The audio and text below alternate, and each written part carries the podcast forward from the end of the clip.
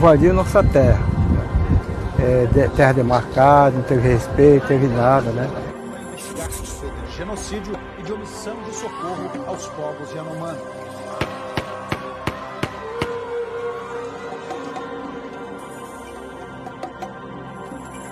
Nós definimos que essa situação é uma emergência sanitária de importância nacional, semelhante a uma epidemia. É isso que precisa ficar claro.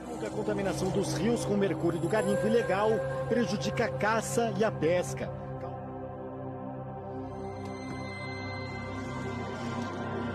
Aqui a gente está hoje na Casai, que é a casa do índio, que supostamente deveria ser uma casa só de apoio para quem está em trânsito, mas virou um local em que muitas pessoas estão alojadas por meses esperando atendimento, que não conseguem retornar para o seu território. Ela tá, tá falando que ela tá há muito tempo aqui na Casaia, ela quer voltar para sua comunidade. Há quanto tempo ela está aqui?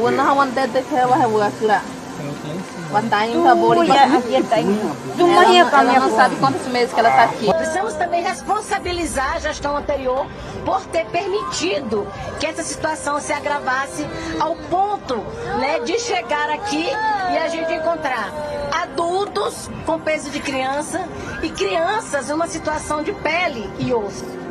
É desumano o que eu vi aqui. Sinceramente, eu saí daqui com o compromisso com os nossos queridos irmãos que nós vamos dar a eles a dignidade que eles merecem na saúde, na educação, na alimentação e no direito de ir e vir para fazer as coisas que eles necessitam na cidade.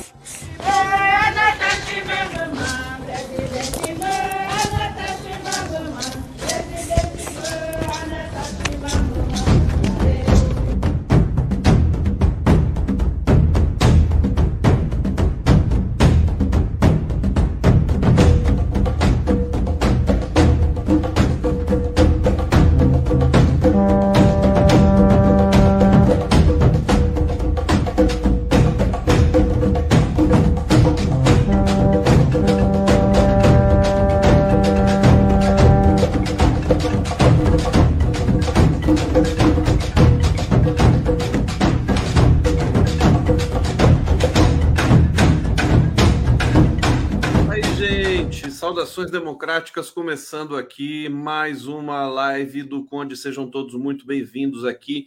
Esse vídeo especial feito pelo meu querido amigo Ricardo Stuckert. E eu vou te contar que eu fiz uma coautoria aqui porque eu tive que mudar umas coisinhas aqui para não para não disparar o direito autoral do YouTube. Mas está aqui o belíssimo clipe, o belíssimo vídeo é, denunciando e informando sobre é, as ações que estão acontecendo em Roraima, em território Yanomami. Deixa eu saudar todos vocês aqui, sejam todos muito bem-vindos aqui, na live do Conde, aqui no bate-papo. Vamos lá, vamos arrebentar, começando a semana com tudo. Muita denúncia, muita informação importante. É, essa situação dos Yanomami continua é, é, reverberando muito no mundo todo, continua nos entristecendo muito também pelo, pela quantidade de horrores que são revelados mas agora nós temos governo, agora nós temos ações e eu tenho imagens aqui que vocês não vão acreditar. Eu já tenho imagens de a Polícia Federal é, incendiando instalações é, clandestinas de garimpeiros é, no território Yanomami, uma sensação fantástica. Então aguardem que daqui a pouco eu vou colocar essas imagens para vocês aqui. Estamos ao vivo pela TVT de São Paulo, pela TV 247. Quero agradecer demais a presença de vocês aqui, pela TV GGN, pelo Opera Mundi, querido Breno Altman, querido Haroldo Cerávulo, pelo Jornalistas Livres. Um beijo grande para Laurinha Capriglione. Saudade, Laurinha, a gente precisa se encontrar. Canal do Conde e prerrogativas. Prerrogativas que vocês já viram que começou o ano. O pessoal começou com tudo, pedindo aí a, a, a, a, a negação, né? Da posse de 11 deputados, não foi possível, a PGR não autorizou, Mas é, a gente tentou, Prerrogativas tentou, e Prerrogativas agora também está é, querendo colocar o Valdemar da Costa Neto no inquérito sobre o 8 de janeiro. E isso é muito possível de ser é, realizado. Né? É, a razão é que o Valdemar da Costa Neto disse que tinha uma minuta daquela, que todo mundo tinha uma minuta daquela similar à que foi encontrada na casa do. Um, como é que é o nome daquele rapazinho mesmo lá, que era secretário de Segurança Pública do DF, ministro do Verme? Esqueci o nome do infeliz. Alguém me lembra, por favor? É, então, é, falou besteira, aquela entrevista é, é, tenebrosa que ele deu para o Globo, Valdemar da Costa Neto, é, Torres, isso mesmo, Anderson Torres. E, e pro, muito provavelmente vai ser enquadrado. Olha, nós temos muitas boas novas hoje, né? Situação é difícil, é sempre complicado, mas hoje foi uma segunda-feira, dia 30 de janeiro, é, com é, é, cifra, cifras de requinte, né? É, é, requintadas aí de é, ação do Estado brasileiro, do Brasil, do país, da democracia, da soberania. Por exemplo, o STF né, abriu agora uma, uma investigação é, sobre, é, sobre a alta cúpula do governo Bolsonaro que estão sendo acusados de genocídio contra o povo Yanomami. É uma investigação, vai ser uma enfim, uma, uma, uma, um processo muito sofisticado, complexo, mas que só o fato dele ter sido já anunciado pelo STF, pelo ministro Barroso, já diz muito do que está é, por é, nos aguardar nesse momento no Brasil. Outra, outra é, rapidinha que eu quero dar aqui para vocês nesse momento, nesse começo de live, que é o seguinte: é, o Bolso... hoje eu conversei com o Fernando Horta e perguntei para ele, né? Porque tem uma história que é o seguinte: o Bolsonaro ele é, pediu um visto para seis meses nos Estados Unidos, né? É, para ficar mais seis meses. E é, houve aí rumores, aliás, o médico do Bolsonaro aqui no Brasil, né? O cara que operou ele, acho que não sei se em Juiz de Fora ou só em São Paulo, ele foi transferido para São Paulo, né? é, esse médico do Bolsonaro, ele diz que assim que o Bolsonaro aterrizar em solo brasileiro, ele vai ter que ser imediatamente internado para fazer cirurgia imediatamente nele. Aí eu falei para Fernando Horta, eu falei, o medo desse verme ser preso, né? E aí o Horta, mais uma vez, sempre surpreendente, né? Sabe o que, que ele me falou? Ele falou assim: olha, o lugar mais seguro para o Bolsonaro hoje no mundo é o Brasil. Aí eu falei, por que, Fernando Horta? Por que uma coisa dessa? É, deixa ele lá. Porque simplesmente pelo seguinte, porque a denúncia é, com relação ao genocídio Yanomami fez com que o Bolsonaro se tornasse uma espécie de procurado internacional, né? E que em poucos, eh, poucas semanas, né, eh, ele pode ser interpelado pela, pela justiça é, fora do, do território brasileiro. E vai ser muito mais difícil para ele, segundo o Horta, né? E a gente entende por quê, é, é, constituir defesa fora do Brasil, se ele for preso fora do Brasil, né? É, preventivamente, ou sabe-se lá que tipo de dispositivo que, que, os, que as cortes internacionais eventualmente possam aplicar ao Bolsonaro, o fato é que é, ele agora ele precisa voltar para o Brasil. Esse é o fato. Esse é, é irônico, né?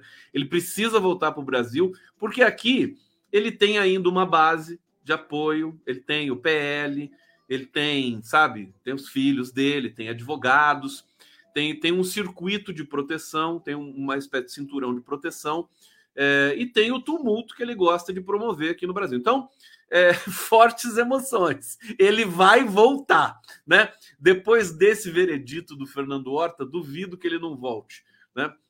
É, de fato, né? Ficou, ficou perigoso. Começa a ser mais perigoso para o Bolsonaro ficar nos Estados Unidos do que voltar para o Brasil. Então, daqui a pouco, essa peste vai estar de volta aqui para o Brasil. Oh, vamos lá na live do Conde. Obrigado, obrigado pela presença de vocês. Olha quem está aqui, Maria Helena Muniz. Grande beijo de Recife. Eu, um beijo de Recife, que delícia. Obrigado, Maria Helena Muniz. Olha, vamos chegando aqui, vamos se aproximando, vamos compartilhando, vamos dando like, vamos likeando. Aqui o Luiz Cavalheiro, muito educadamente, está dizendo que apodreça na cadeia. Não é isso, né? Que apodreça. É, com todo respeito, né? Com todo respeito, tem que, tem que apodrecer. Mirna Rosa, será que ele volta mesmo? Olha, eu acho que volta, né? Que quando falarem para ele, precisa ver se ele está bem assessorado, né? Se a assessoria, porque a assessoria do Valdemar da Costa Neto, assessoria dos fascistas, tá, tá, vai, de, vai de mal a pior, né? Esse fim de semana eu conversei com o Marco Aurélio de Carvalho, vocês devem ter assistido. Se não assistiram, assistam, porque tá imperdível. Marco Aurélio falando tudo, bastidores do governo, é, falando sobre Lula, falando sobre os procedimentos do Lula. Ele conviveu muito de perto com Lula durante a campanha. Então, durante a transição também. Então, vale a pena vocês darem uma olhada ali. E o Marco Aurélio tem uma visão de Brasil, né? Ele tem uma visão importante. É um advogado que, assim, é, realmente veste a camisa da defesa da democracia, petista roxo, né? Como ele gosta de dizer. É, e, e tá, tá, muito interessante. E o Marco Aurélio disse assim: olha, ela é, é, é incrível, porque eles não têm assessoria. O que, que ele tá, estava se referindo a quê? a entrevista que o Valdemar da Costa Neto deu para o Globo, porque o Valdemar da Costa Neto ele confessou que o Bolsonaro tentou um golpe e não conseguiu, né? Ele disse assim: olha, ele tentou, ele tentou dar um golpe, mas, mas não deu certo, ele não conseguiu, ele não pode ser punido agora por algo que ele não conseguiu fazer. Quer dizer, ele confessa. É uma loucura. Esses caras esqueceram, né? É, princípios básicos da lógica, né? Acham que tudo que eles disserem vai ser é, é, engolido pelo público, por essa imprensa aí e tal. Então, é, é isso vale para o Bolsonaro, porque ele foi para os Estados Unidos, é, porque os assessores, sobretudo os militares assessores dele, ficaram buzinando no ouvido dele, falaram: se ficar aqui, você vai ficar preso, se você ficar aqui, você vai preso, não sei o que, não sei o que, não sei o que. Ele foi, ele foi para os Estados Unidos, porque ele é medroso, né? não aguentou a pressão, foi para os Estados Unidos. Agora, esses mesmos assessores estavam dizendo, segundo informações que chegaram para a gente aqui na semana passada, estavam dizendo para ele assim: olha, é melhor você ficar aqui, renova o visto tal. Você voltar para o Brasil, você vai ser preso, não sei o quê, fica aqui, fica aqui, fica aqui. Agora vem essa leitura é, que eu realmente respeito muito, né? E que eu considero que a assessoria do Bolsonaro deve obrigatoriamente lidar com essa realidade. Ou seja, o lugar seguro para o Bolsonaro hoje é o Brasil. Né? Palavras de Fernando Horta, a quem eu é, concedo todas as minhas reverências. Meu querido amigo Hortinha! Hortinha! Tá aqui, deve estar tá aqui, né? Ô Praga, você tá aqui? Dá um oi aqui pra gente, vai. Passa aqui. Cadê o Sérgio Moro? Dá um beijo nele aí. Silvana Costa está dizendo aqui: Condinho é igual ao problema do saudoso Jô Soares. Não vá para a cama sem ele. Quero que o Bolso Trevas e a família paguem por seus crimes. Abraços do Rio de Janeiro. É isso, mas que maravilha! Quanto carinho. Humberto Lombardi está aqui. Boa noite, companheiro. Abraço meu e do Giuseppe. Beijo para você, Humberto. E para o Giuseppe também. Tá acordado essa hora, Giuseppe? É? claro, tá acordado, não pode dormir sem o condão, não é? Hortão do condão aqui, o pessoal brincando aqui, o Anderson Sonoda, querido. Olha, vamos lá. Então, deixa eu dar as informações para vocês. Vamos começar. Vou falar da, da, da, da tensão pré-eleição no Legislativo. A coisa está pegando fogo lá. Olha, a eleição do Rodrigo Pacheco subiu no telhado. E olha que o Fernando Pacheco, que, que o Rodrigo Pacheco é alto, né? Tem dois metros de altura. Aquilo não é, aquilo não é, sabe? Não é a pessoa alta, aquilo é falta de educação, né? Cada dois metros de altura. Vocês já viram o Rodrigo Pacheco conversando com o Lula? O Lula parece um Playmobil do lado do, do Rodrigo Pacheco. Não pode. É. Mais humildade, né, Rodrigo Pacheco? Se eu conversar com as pessoas, senta, né, em algum lugar, assim, né, para não ficar com essa coisa. Parece um jogador de basquete. É, bom, subiu no telhado. Né? Tem, tem bastidores aqui. O pessoal, eleição no Senado é a caixinha de surpresa. Não sei se vocês se lembram que o Rodrigo Pacheco ele foi eleito é, porque o Alcolumbre foi impedido de ser candidato, né? Ele encontrou o momento dele ali, acabou caindo no colo dele a candidatura e é, foi eleito, né? E se saiu relativ, relativamente bem, se, se bem que faz, qualquer parâmetro num governo genocida como o do pestilento verminoso é, é uma loucura, né? Bom, Luiz Kissak.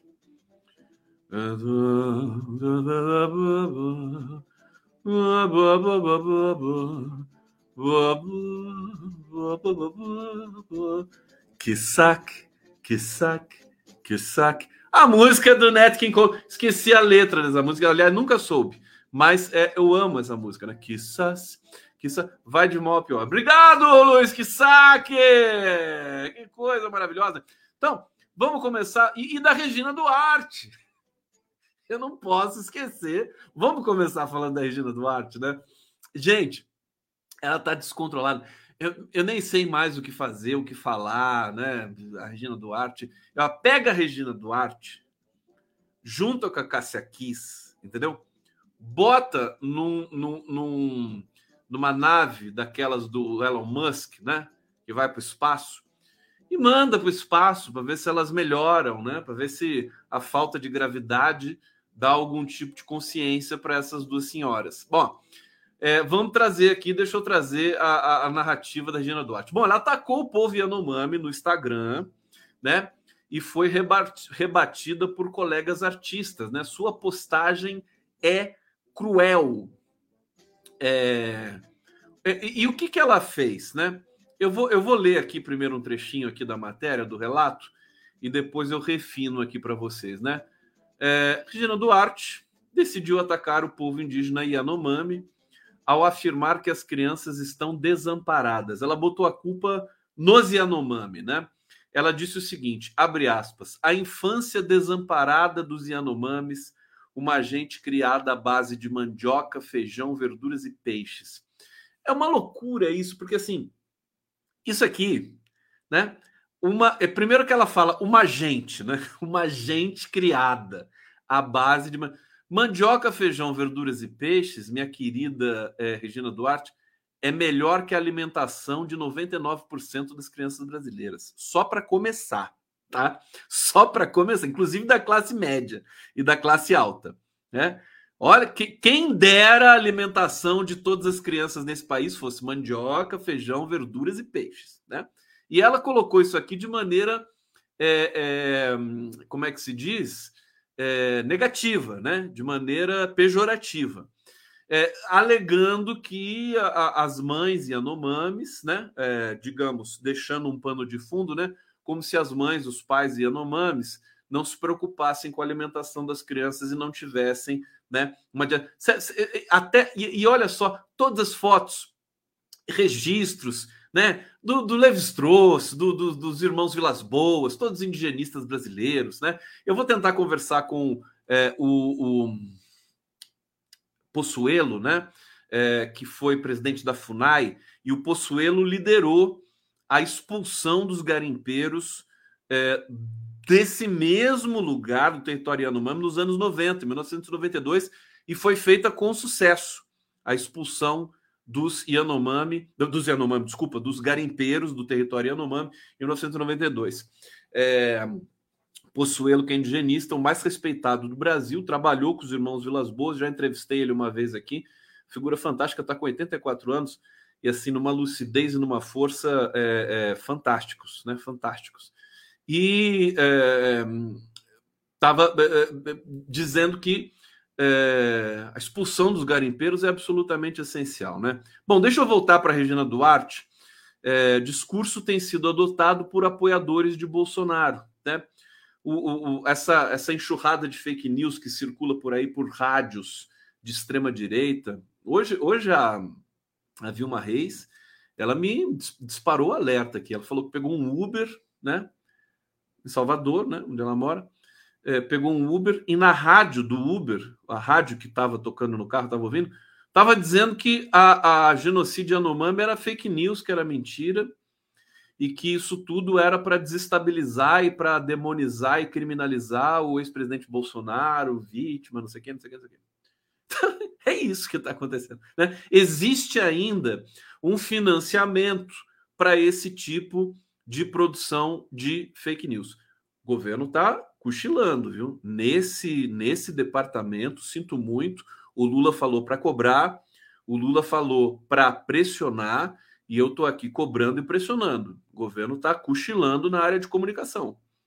Já devia. Eu, eu entendo que esteja, esteja aí um tumulto, é o 8 de janeiro, é o Yanomami, não sei mas a comunicação é central, é prioritário. Prioritário. Já era para ter começado uma campanha com inserções na TV e no rádio. O governo tem dinheiro, tem receita, tem tudo para fazer isso de combate a fake news. Tá? É como campanha de conscientização para vacinação, campanha de conscientização para combate a fake news. Já está demorando muito, né? Agora, como a gente cobra, aí depois que a gente cobra, eles aceleram e a coisa acontece. Vamos torcer para que isso aconteça. Bom, postagem de Regina foi imediatamente rebatida. A atriz Elisa Lucinda escreveu: Sua postagem é cruel. É, onde, onde será que foi morar a Regina amorosa que, amorosa que conhecíamos? Que postagem é? Será que ela era amorosa mesmo? Né? Será que a Regina Duarte era amorosa? Mas não sei. Eu, né, quando era criança, assistia Regina Duarte, tá, televisão. Achava engraçada, estriônica, né? Mas amorosa? Sei, amorosa. Sei, não sei. Bom, o ator Paulo Betti, praga do Paulo Betti, que não aceitou meu convite para entrevistar. Tego, Paulo Betti, você não aceitar meu convite para entrevista aqui, eu vou, entendeu? Vou reclamar, viu? É, tô reclamando já. Paulo Betti não conseguiu entender o que se passa na cabeça da atriz. Regina, sua atitude é inexplicável. Você é mãe, avó. Respeite a inteligência de quem lê suas postagens e te segue. Respeite o povo Yanomami. O pessoal pega leve com a Regina, né? Que coisa. Amorosa. Cadê? Você é avó. Mas que isso? Vai te catar, né? Manda a Regina se catar. Deputada eleita para a Assembleia Legislativa do Rio, Marina do MST, também criticou a Regina. Que show de covardia e desinformação. É isso, né? Tá aí, Regina Duarte, lamentável mais uma vez. É bom porque a gente é, usa como parâmetro invertido, né? Tudo que ela fala, nós combatemos e aí nós estamos sempre do lado certo da história. Bom, manifestações aqui no bate-papo sobre Regina Duarte. Ah, Natália 13 Cadê a Natália 13? Verdade. Olha que lindo menininho aqui na Natália 13. Verdade se mostrou cruel e desumana. Regina Duarte, pura decepção. Edjane Barros Rodrigues do Nascimento. A mulher é maligna e do mal. Olha, para não dizer, né, se a Regina Duarte quiser vir aqui no meu programa, né, falar, se defender, o espaço está aberto, viu? Regina, assessores de Regina, nem a filha da Regina Duarte mais respeita a mãe, né? A informação que a gente tem é que a Gabriela Duarte já fez assim. Pra... Regina Duarte, Cassia Kiss, elas, enfim, estão tão possuídas por alguma força estranha, né? É, aqui, é, mas o espaço está aqui, viu? Se quiser vir aqui falar, eu, eu, eu, eu aguento bem. Vovó fascista que tem, é porque tá todo mundo aqui criticando você, né? Então tem que abrir o espaço para você vir aqui se defender. Maria Lúcia Lemos, Regina Duarte é sangue ruim. É, enfim, triste, porque é covardia, porque atacou o povo Yanomami também, que está numa situação muito vulnerável nesse momento, né? E também, é, enfim, com dificuldades de se defender. Vocês querem ver as cenas fantásticas agora? Gente, isso aqui, ó, é demais. Governo Lula, hoje, na, no encontro com Olaf Scholz, que é o primeiro-ministro alemão, o Lula deu um, um, um briefing, vamos dizer assim, de todas as ações do governo e o Lula será implacável.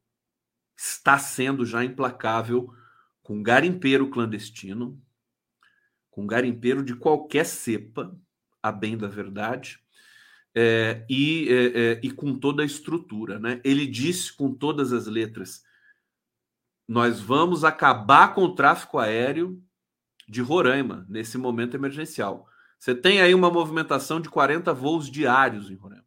É tudo de garimpeiro, entendeu?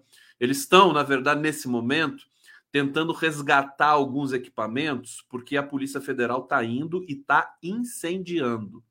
Ordem do governo Lula, né? É, então, a, a, abolir o tráfego aéreo em, em Roraima, tráfego aéreo em Roraima, e já devia ter feito isso faz tempo, né? Vamos, convenhamos, né? Convenhamos, porque só tem traficante garimpeiro é, que estão posando e levantando voo de Roraima nesse momento. Tá certo? É, finalmente foi, foi feito, então, esse procedimento aí de bloquear o tráfego aéreo de Roraima. Tá aqui, daqui a pouco eu vou ler oficialmente essa informação para vocês. Por enquanto é só a prévia.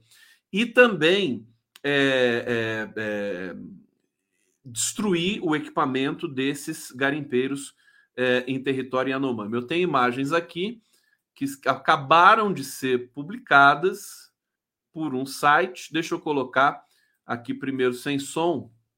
Aqui o pessoal com as máquinas. Tem um cara falando aqui muito chato, né? Eu não vou colocar o som aqui. Eles estão ali, é gente humilde, né? Garimpeiro, esse pessoal que fica lá, madeireiro, que fica serrando árvore. Olha só como é que eles colocam as, as, as serras elétricas na, na árvore, né? É, não tem dó nem na hora de armazenar o equipamento. Então, olha só, gente simples, gente pobre. Olha a cara do caboclo, tá certo? É, a senhora que vai passar aqui agora fazendo a comida para eles e tudo mais é gente que é aliciada, né? Gente também vulnerável, né? Que nem os otários que invadiram lá o, é, é, a esplanada do, dos ministérios ali, né? Então, olha só, e aqui eu vou soltar o som um pouquinho, porque aqui eles começam a ver é, o equipamento. Caralho! Porra! Olha, PC! Olha lá dragas. Puta que pariu. Olha, para de falar palavrão, menina. Que coisa horrorosa. Fábio, sai de perto da canoa. Que puta que pariu. Que... Olha só, aqui tá o dragas, equipamentos de garimpo. Todos queimados. O infeliz aqui do cinegrafista não conseguiu filmar direito. Mas a gente está vendo a fumaça ali. Deixa eu avançar um pouquinho. Olha só.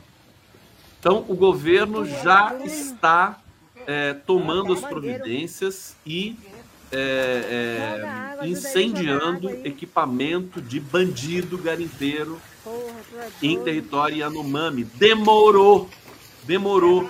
Eu me lembro do Carlos Mink aqui falando para mim. Ele falava assim: garimpeiros, madeireiros, tremei, né? Porque nós já, já vão tirando, né? Os seus equipamentos dos territórios da floresta, dos povos indígenas, porque nós vamos chegar, nós vamos incendiar, nós vamos é, inabilitar todo esse ferramental é, de, é, de, de dor, né? E de, e de violência, porque eles contaminam, contaminaram toda a água do estado de Roraima. É uma loucura isso, né? Deixa eu ver por que está esse som aqui. Contaminaram toda a água. Deixa eu ver se tem mais uma imagem aqui incendiado, então essas, ima eu, essas imagens vão ser cada vez mais comuns, tá, gente? E a gente vai passar aqui com toda satisfação. Olha só, aqui é um acampamento incendiado Começou... também de garimpeiros. Olha só, incendiaram tudo, são imagens recentes. É o que sobrou foi a placa solar. É, tem até achar uma placa de energia solar ali. Ela estava é, bem? Vamos ver aqui mais um pouco. Então, essas são as imagens. Eu fico. Oh. É, sinceramente, eu não sei como é que vocês estão se sentindo, mas demorou muito. Eu estava muito aflito para ver essas imagens, né? Da prerrogativa é, é, é, institucional né, do governo de é, é, inabilitar, né, incendiar né, o, o equipamento de gente que não tem nem licença para explorar é, e o Lula foi mais, foi mais fundo ainda na, na fala que ele fez ali ao lado do Olaf Scholz. Ele disse que é, o, a tendência é que ele é, proíba de uma vez por todas garimpo em terras indígenas. Isso, isso acho que já está posto. Né? Eu diria o seguinte para o governo: proíbe o garimpo de uma vez, criminaliza essa merda dessa profissão, sabe? Com todo respeito, né? O garimpeiro vai aprender a fazer outra coisa. É, é muita morte, né? Muita morte, é muita dor, é muita, é muita, é, é até para o próprio profissional, a profissão insalubre, né? Os, os, os, garimpeiros eles morrem cedo, eles sabe são é, são vítimas de violência entre eles próprios, né? Então acho que é uma profissão que tem que ser abolida do Brasil, a, a abolição dessa profissão tão terrível, né? Vamos botar esse cara para trabalhar em outras coisas que, que, que, valham a pena. E no território indígena, então, isso vai ser, né, já está sendo, é, a, a, possivelmente, essa altura do campeonato, Flávio Dino já está tá elaborando aí portarias para é, é, determinar o garimpo ilegal. Lula também disse, Lula também disse na reunião com o Olaf Scholz, ali na, na coletiva que eles deram, né? É, é, é, não vai permitir pesquisa, né?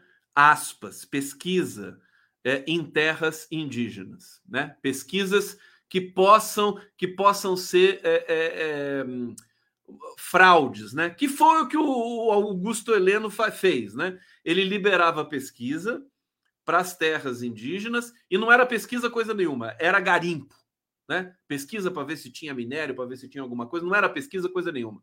Né? É pesquisa fraudulenta. O Lula vai abolir as pesquisas. Acho que né, deve manter, né, Lula, só pesquisa, por exemplo, linguística, né? Só de, de, de sertanistas. Mas quanto menos a gente, tem toda razão, quanto menos é, a, a é, esse, esse, esse grupo, né, branco, vamos dizer assim, ter acesso às áreas indígenas, melhor.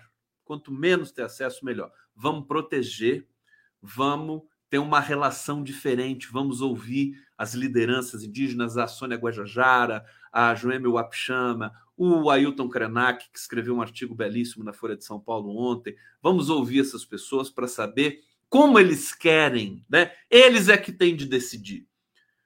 Qual tipo de relação vocês querem conosco, né? Nós somos, nós, nós né, a vontade de dizer que nós somos todos brasileiros, né? indígenas e, e, e, o homem branco, né? o trabalhador brasileiro e tudo mais, mas não é bem assim. Não é bem assim. Há diferenças, diferenças consideráveis, culturais, linguísticas, etc. Então, nós precisamos saber como eles querem essa relação. É eles que têm de determinar isso, não nós. Eu acho que é um mínimo de respeito que a gente poderia estabelecer é, num novo patamar agora de relação é, entre os povos indígenas e os povos não indígenas do Brasil. Vamos lá, live do Conde aqui para vocês ao vivo! 23 horas 20, não, 23 horas 34, tá na hora da, tá na hora da vinheta. Tá na hora da vinheta. O que, que vocês querem, né? Eu já sei o que vocês querem, não vou nem discutir. Vou colocar a minha vinhetinha para vocês aqui, tá bom? Ó, aqui, ó. Live do Conde. Não era isso que vocês queriam, né? Eu sei, eu sei que não era isso. Então, então espera um pouquinho, te fazer um suspense aqui e já vou chegar no feijão puro para vocês. Bom, tá aqui falando da, da tonta da, da Regina Duarte. É, deixa eu trazer umas curtinhas aqui que foram destaques ao longo do dia de hoje. Bom, vou, deixa eu falar essa, essa endurecida do Lula, né? Olha, vamos parar. Olha o que o Lula disse, né? Vamos parar com a brincadeira, não vai ter mais garimpo. que maravilha! Deixa eu até tomar um gole aqui da minha. Ó. Hum. Que delícia! Querem um pouquinho? Eu coloco a tampinha aqui. Tá, tá vendo? É um pratinho, pratinho bonito, ó. Esse pratinho aqui, ó, é, é uma gueixa. Tá vendo? Eu coloco. E é de bambu, ó. Tá vendo? É de bambu. Adorei. Eu coloco porque senão a formiga bebe toda a minha toda meu energética, ela bebe tudo. Eu tenho que botar o, o copinho ali. Mas eu deixo um pouquinho para as formiguinhas ali. Eu, eu boto a latinha ali para elas e elas ficam fofinhas ali. Quem for pró-formiga aqui não precisa ficar zangado comigo, não. Bom, aqui, presidente Luiz Inácio Lula Silva foi aplaudido. Olha, foi lindo, ele foi aplaudido na coletiva, gente. Eu devia ter selecionado essa imagem aqui para vocês foi aplaudido pela delegação oficial da Alemanha que visita o Brasil após prometer retirar garimpeiros de terras Yanomami. É, ele disse: vamos parar com a brincadeira. Não, não vai ter mais garimpo. Pode escrever. O governo brasileiro vai acabar com o garimpo em qualquer terra indígena. Falou assim, né? Com essa voz. Declarou o presidente em coletiva de imprensa ao lado do chanceler alemão Olaf Scholz, que se reuniu no Palácio Planalto. Com quem se reuniu no Palácio Planalto? A pauta ambiental é cara a Berlim. A Alemanha está em lua de mel com o Brasil. A imprensa hoje tentou criar algum tipo de problema entre Brasil e, e, e Alemanha, explorando o fato de que o Lula, que a Alemanha pediu para o governo brasileiro vender munição, né? Para o tanque Leopard 1, o Brasil tem essa munição, porque ele comprou, o Brasil tem os tanques Leopard 1, comprou a munição da própria Alemanha, e a Alemanha quer recomprar a munição brasileira para é, doar né, para a Ucrânia. E o Lula falou: aqui não. Gente com autoestima é diferente, né? É brincadeira. Os jornalistas brasileiros é tudo vira-lata, que nojo, né? Gerson Camarote, vira-lata, Demetrio Magnoli, aquela besta da CNN, como é que é o nome daquela imbecil? Lorival Santana, um mentiroso, né? Playboyzinho. Então, eles são todos vira-latas. Eles queriam que a Alemanha cortasse relações com o Brasil, porque o Brasil é, não vai é, é, vender a munição para a Alemanha e a Alemanha doar para a Ucrânia. O Lula foi muito claro, ele disse assim, falou, ó, não alimento guerra. Nós somos pela paz. Eu vou criar um G4, um G15, um G não sei o quê, para fomentar a paz no mundo e para dar um jeito. O Lula disse tudo, tudo que tinha que ser dito sobre colocar um ponto final na guerra da Ucrânia. Ele disse uma coisa muito simples, que assim, tem hora, que é o que está acontecendo, né? Você come, tem que saber primeiro por que, que começou essa guerra. Tem que atualizar a, a, a, os pressupostos, né? Por que começou? Porque a, OTAN quis instalar um, né, um cachorro latindo, como disse o Papa, né, ali no muro da Rússia. É por isso? ou porque a Rússia invadiu o território, né, a Crimeia, porque a Rússia pegou a Crimeia lá em 2014, né? Por que afinal começou essa guerra? Quem pode explicar? Cadê o relatório, né? O Lula falou isso para começar. E aí ele disse o seguinte, fala, depois de um certo momento, as pessoas, elas estão metidas numa guerra que daqui a pouco vai fazer um ano a guerra da Ucrânia, né? Estão metidas, ele ele condenou a Rússia. Também o Lula não afina para ninguém. Falou, não pode invadir território. Isso aí é princípio básico, né? É, não, não se pode invadir território. A Rússia está errada. Agora, é, não, a gente tem que dar um fim na guerra. Não é para ficar dizendo quem está certo quem está errado, né? Enquanto as pessoas vão morrendo. É, e vai abalando também toda a Europa. Então, o Lula disse o seguinte: falou, chamou, instou a China instou a Índia. Os jornalistas vira-latas brasileiros ficaram todos nervosinhos dele falar da China e da Índia, porque eles disseram assim: ah, a China, todo mundo sabe que a China é, é muito próxima da Rússia e a Índia também é muito próxima da. Então, não, como é que vai pedir para a China e para a Rússia mediar um conflito desse? Não pode. Só pode ser os Estados Unidos, né? Só, eles deviam falar assim, né? Só os Estados Unidos. Deixa os Estados Unidos resolvem tudo.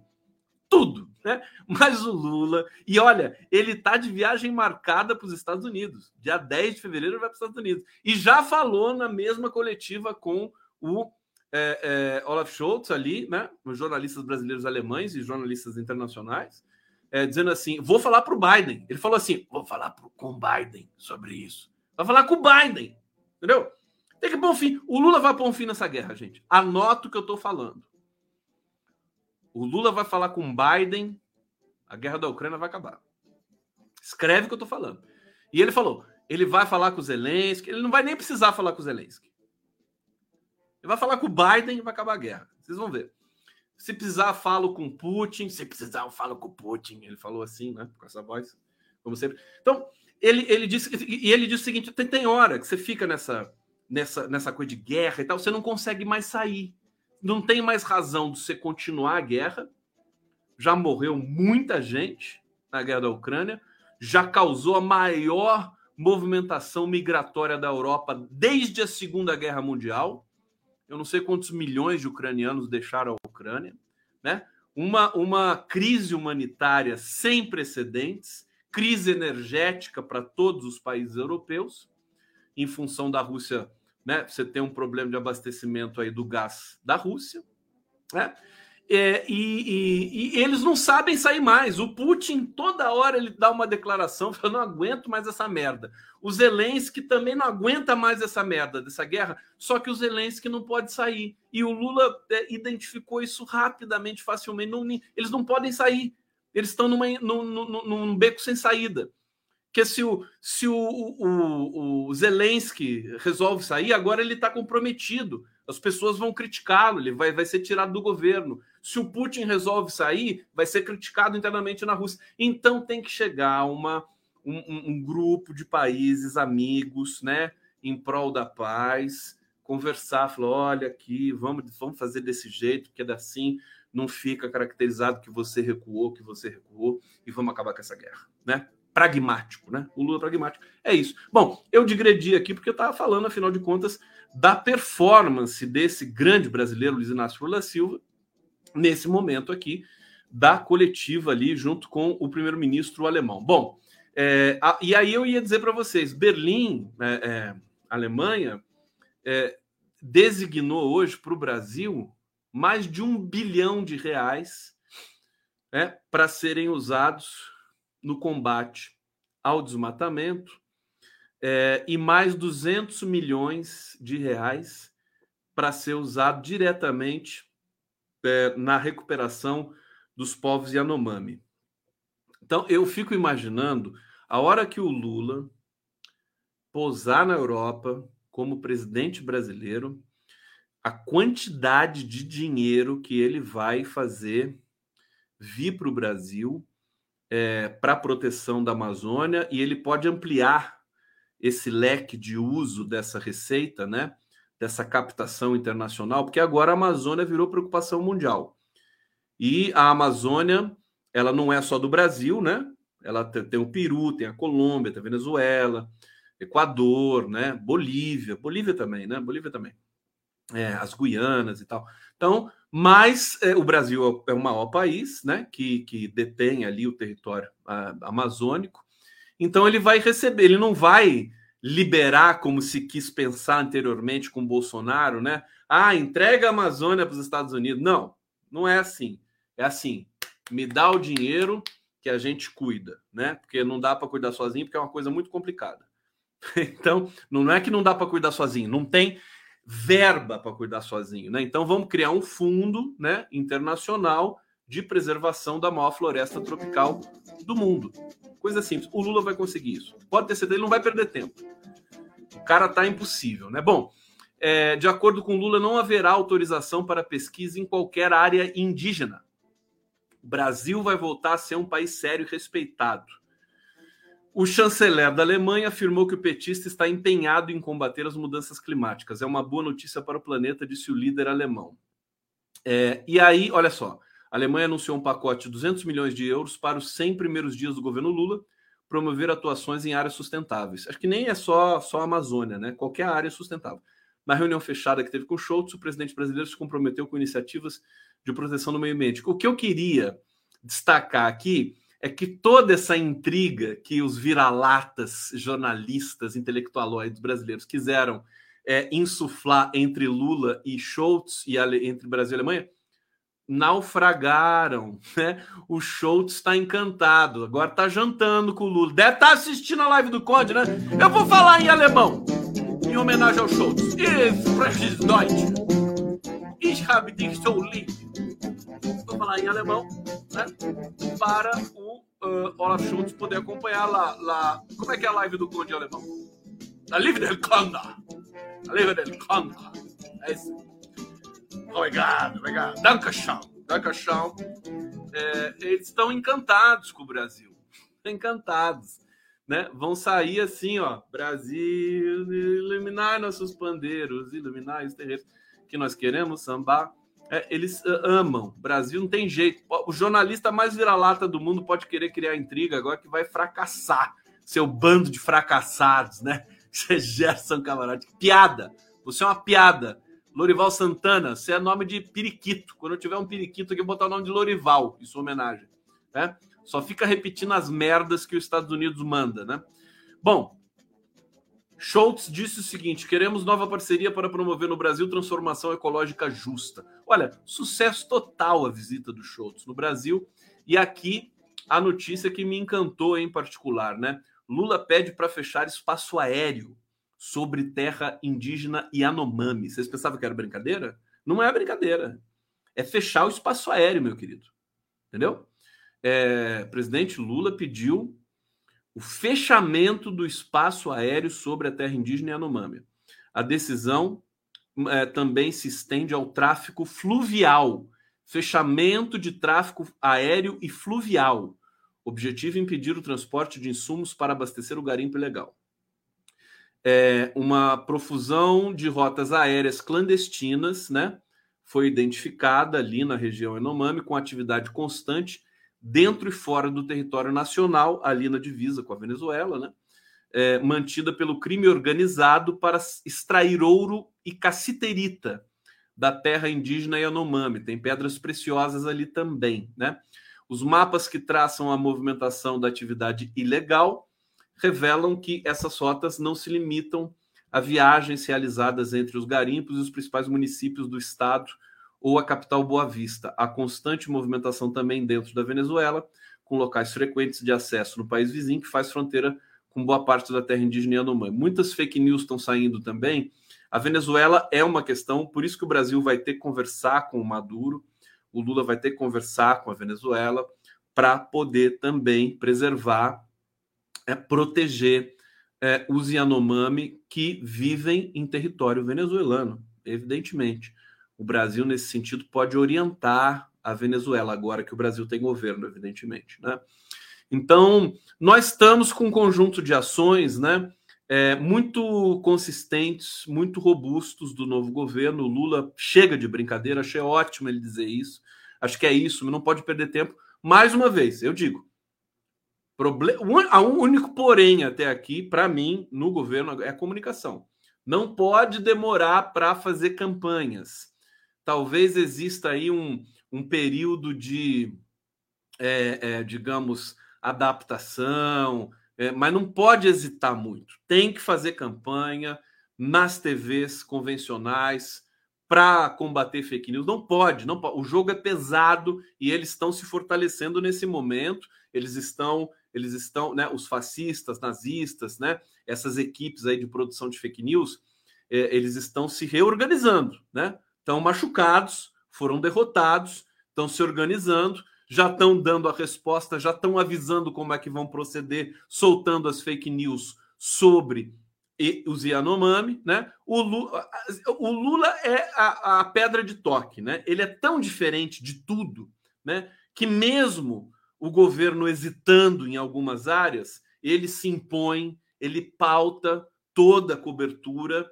da imprensa, né? O Lula tem esse poder, ele tem esse poder, né? E eu repito aqui o que eu disse na semana passada, que é o seguinte: o Lula falou que o Temer é golpista no Uruguai porque o Lula não quer a Rede Globo cafungando no cangote dele, puxando o saco dele. É ruim ter a Rede Globo é, muito alinhada, né? Não, não é bom. Então a Rede Globo tem realmente que vai lá defender o, a legalidade do impeachment da Dilma. Rede Globo é Rede Globo, Lula é Lula, governo é governo, sabe? Isso pode confundir militância e tudo mais. Rede Globo é, é, um, é, um, é uma má companhia. O Lula não quer né, essa companhia da Rede Globo. Não quer. Tanto que eu não sei se vocês viram o documentário que a aquela jornalista da Globo News, aquela. Como é que é o nome dela? A Moreninha lá, Ai, meu Deus do céu, Moreninha não pode falar assim, né? Machismo, coisa horrorosa, horroroso. Como é que é o nome dela? Ela fez o documentário. né? Sobre o Lula na prisão política e tudo mais. O Lula não quis dar entrevista para ela.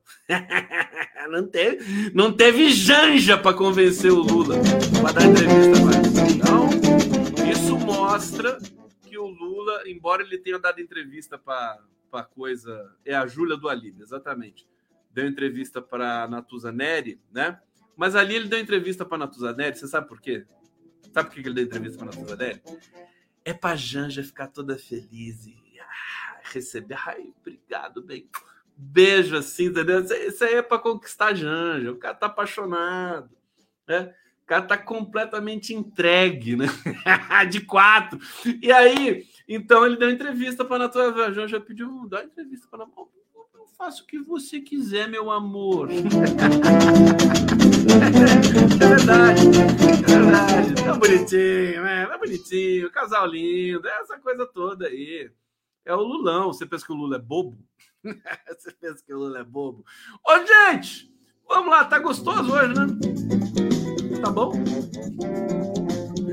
Olha só, gente, deixa eu trazer mais informações aqui para vocês.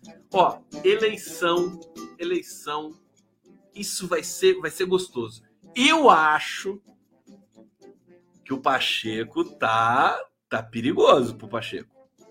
Tá perigoso. É, conheço essas movimentações, né? É, os, os, parlamentares, e aí eu acho que até o até o, o Arthur Lira, é que o Arthur Lira não tem adversário, né? Ninguém, ninguém se, só o Chico Alencar, aí fica difícil, né? Mas olha, a, até o Arthur Lira poderia co correr risco, porque assim, o parlamentar ele não gosta de, de ter ingerência do executivo, né? Desde ali do, do, do segundo governo Lula, né? Quando, quando o MDB quebrou o acordo que eles faziam de alternância de presidentes das casas, né? É, que essa psicologia parlamentar se tornou meio evidente. Se tornou evidente, né? Eles não gostam de alinhamento. O presidente da Câmara não pode ser um cara é, amigo do presidente da República. Só no caso do Bolsonaro, evidentemente, porque o Bolsonaro era um bandido, né? Então, ali, bandidagem e tudo mais, aí você tem um outro padrão. Como o Lula é um presidente de direito, soberano, legítimo e tal, devidamente empossado, aquela coisa toda, é, ele representa ele representa o PSDB que está envolvido na, na, questão do Senado ali, sem dúvida nenhuma. No Senado, três votos podem dar vitória para o Rodrigo, para o Rogério Marinho. Né? O pessoal está comentando aqui no bate-papo, estou fazendo aqui uma, uma digressãozinha rápida. É, o, o, o, PSDB está tá ali apoiando o Rogério Marinho nesse momento. Tá certo? E pela conta, pelas contas de cada um deles, né? Eles ganham. Rogério Marinho, pela conta do Rogério Marinho, tem 42 votos, que dá a vitória. E o Rodrigo Pacheco, pela conta do Rodrigo Pacheco, dá 50 votos, que dá a vitória para ele. Quer dizer, quem está mentindo? Alguém está mentindo. E podem estar. Tá, e muita gente mente porque o voto é secreto, né?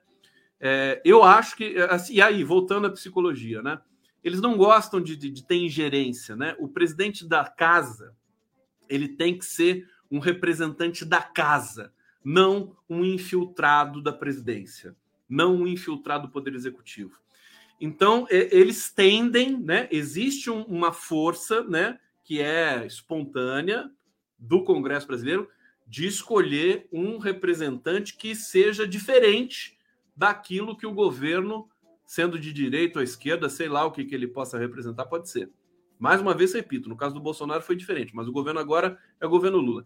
Então, é, o Lira, infelizmente, não corre risco, porque ele está muito turbinado né, por tanta gente. Agora, o Pacheco corre muito risco, muito risco. É, até porque é, eles querem fazer um contraponto. No fundo, no fundo, é um princípio democrático. Né? É você ter duas tendências né, dominando duas casas. Eu acho que é, vou fazer um prognóstico aqui, uma previsão, né? Eu acho que a situação no Senado é crítica para o Rodrigo Pacheco. Né? Vai ter que dar muita sorte, tanto que o governo Lula tá, é, ele tá todos os ministros, são acho que são oito ministros, entre senadores e deputados, vão ser exonerados, vão votar, né? E depois vão pedir licença de novo do legislativo, vão voltar para os ministérios só para votar para a presidência das casas. Tem um relato aqui: é, o ex-presidente Bolsonaro é, tem ligado para senadores com quem tinha boas relações para pedir voto em Rogério Marinho, na eleição para a presidência do Senado. Ainda assim, os principais articuladores da candidatura dizem que Rodrigo Pacheco mantém a dianteira de votos. Bolsonaro telefonou a pelo menos três senadores no domingo, é, com o Flávio Bolsonaro fazendo ali também o meio de campo. Senadores que apoiam, a candidatura de Marinho fizeram almoço na casa do senador Isalci Lucas, do PSDB do, do DF. Flávio Bolsonaro e ao menos outros 15 senadores passaram por lá ao longo do dia. Foi servido uma paella. Beleza, uma paella para os congressistas. Estiveram lá o candidato, os ex-ministros Ciro Nogueira, Tereza Cristina, Damares Alves, Marcos Duval, Wellington Fagundes e Nelson Trade. É bom não subestimar esse povo, né? É bom o governo Lula não subestimar. Eu acho que é, a eleição na, na, Câmara vai ser o Arthur Lira, mas também a que custo, né? O Arthur Lira, o Arthur Lira, né? Agora está alinhado com Lula, mas, né? Passado do Arthur Lira deixa a gente de boca aberta. Eu acho que a gente precisa, né? É, rever também esse procedimento todo para não ser tão traumático, né? Aqui o Carlos Afonso está dizendo aqui, Conde, o ministro da Comunicação não tem que comunicar ele para sair fora. Situação do ministro da Comunicação, o Juscelino, né? Ficou feia, ficou feia. Descobriu-se que ele é, levou é, verba do orçamento secreto para construir uma estrada para levar para a fazenda dele, né? Acho que no Maranhão, né? É, agora, é, é, o preço. O Lula é frente amplíssima aceitou União Brasil, PSD. Agora é o Lula que resolve esse negócio aí, bicho, né? Que isso, essa, essa, essa encrenca aí é com o Lula, né? É, deixa eu ver aqui. Beatriz Selic tá dizendo é errado dar espaço para essa louca que tem amor pelo dinheiro do agronegócio. Concordo, não tem que dar espaço para essa louca, não. Vou tirar esse espaço aqui, vou deletar essa live aqui depois que eu terminar, tá bom? Quem viu, viu, quem não viu, não vê mais. É, deixa eu dizer uma coisa para vocês antes de terminar é, que eu estou esquecendo aqui. É, já falei tudo aqui. Hoje, hoje eu tô tá no capricho a live hoje, hein, Lente? É ou não é? Condão caprichou, tô bem, descansei domingo, cozinhei e tal, tô feliz aqui. Tá pensando o quê? É, deixa eu ver, deixa eu ver o que que eu esqueci, o que que eu quero falar. Ah, eu quero falar do Padilha. Para terminar, Padilha. Ó,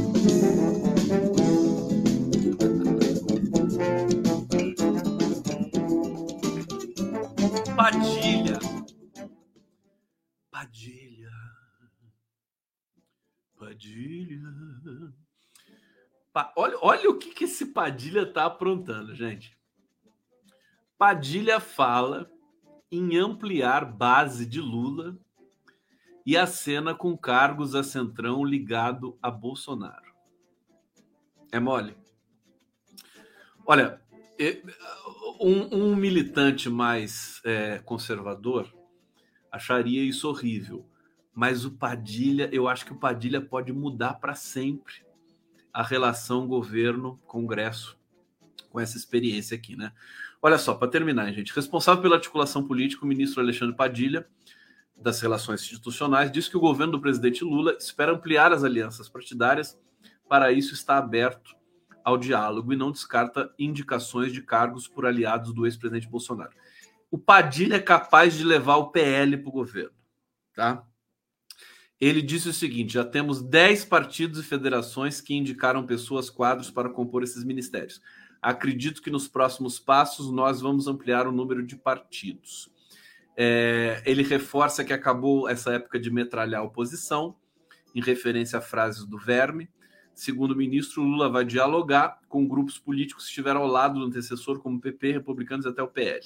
Abre aspas, Padilha falando, e eventualmente esses partidos têm quadros que fazem parte do governo e que podem ser aproveitados. Tem quadros que já compõem estruturas do governo e, se bem avaliados, podem continuar. Resumo da ópera, É. O Padilha vai causar. O Padilha vai causar. O Lula deu, deu a senha, deu carta branca pro Padilha. E o Padilha é um desgraçado de um sedutor. Você já conhece, vocês conhecem o Padilha? Já conversou com o Padilha? O Padilha é perigoso, gente. Ele é, ele é engraçado, ele é inteligente, sabe? Ele, ele sabe, é assim, é todo cheio de dengo, né? Padilha, ó, vou te contar, não não quero ter inimizade com o Padilha. Ô Padilha! é o Padilha! Tá? Beijo em todos vocês, obrigado. Obrigado pela presença, pelo carinho, pelo, pelo like. Vocês deram like aqui. Agradecer a todos que transmitiram aqui a live do Conde. TV GGN, Rede TVT de São Paulo, TV 247, canal do Conde, Jornalistas Livres, obrigado, Prerro, obrigado, Ópera Mundi, maravilha, adorei. A gente volta amanhã, muito trabalho amanhã. Temos aí toda essa tensão pré-eleição nas casas legislativas. Eu vou ficando por aqui e eu quero o meu coraçãozinho que vocês vão colocar aqui no bate-papo para mim dormir feliz, tá bom? Beijo.